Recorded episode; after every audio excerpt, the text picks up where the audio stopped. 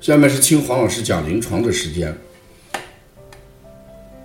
今天我讲一下鼻炎的孩子，临床上为什么是越来越多？这几天我们接了几例鼻炎的孩子，家长也反映到，鼻炎怎么这么多？前几年好像少，这两年不但多，而且这个越来越机灵化。有些孩子从出生下来，每天都要打两三个喷嚏，三四个月到医院去查，就说已经患上鼻炎。那这是什么原因呢？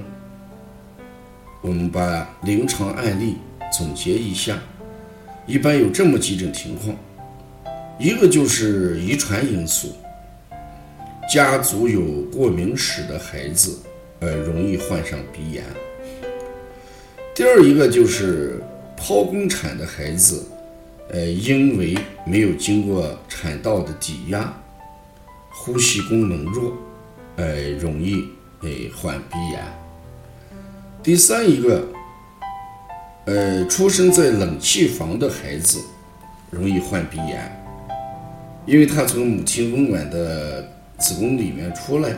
呼吸的第一口气，呃，就是冷气，特别容易感冒。第四，空调、暖气使用的太多，会导致鼻腔要不断的适应寒热空气的刺激，而引起鼻黏膜代偿增生形成的鼻炎。第五一个，饮食中蛋白质。摄入过量也会引起鼻炎，所以鼻炎实际上是过敏的一种。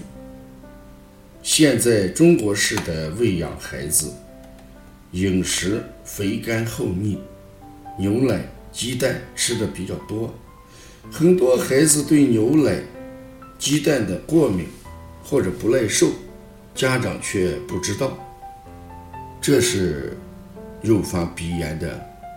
一种因素，因为鼻炎就会刺激到腺样体，所以鼻炎会引起腺样体肥大。腺样体肥大，孩子呼吸就困难，打呼噜、憋气、张嘴睡觉。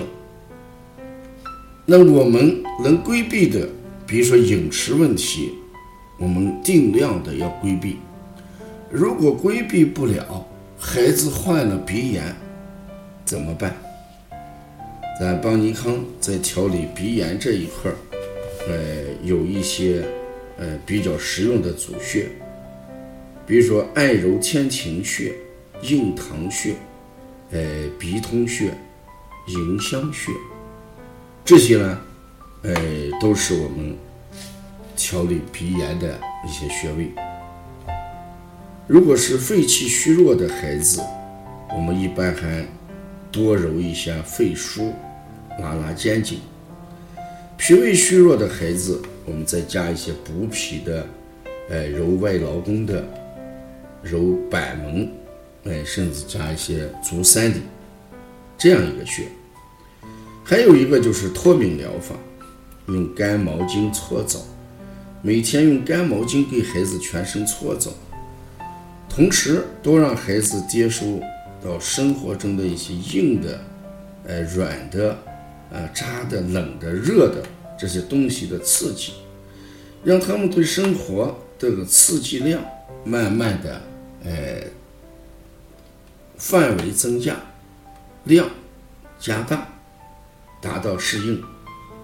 越接触到各种刺激的越多，体质的敏感度，哎就会降低。诱发鼻炎的风险，相应的，呃，也就会降低。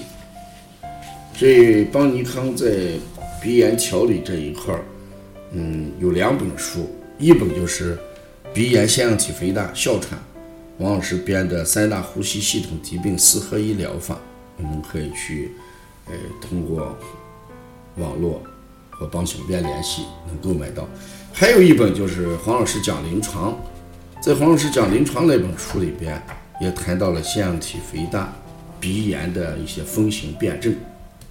如果要了解更多的一些资讯，你可以加帮小编三微信三，帮小编的微信三幺七七九幺四零三三零七啊幺七七九幺四零三三零七，谢谢大家。